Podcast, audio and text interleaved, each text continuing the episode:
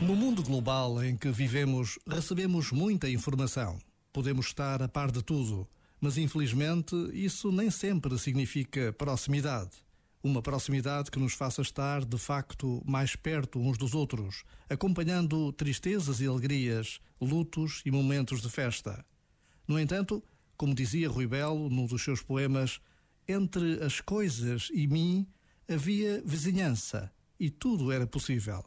Era só querer. Este momento está disponível em podcast no site e na app.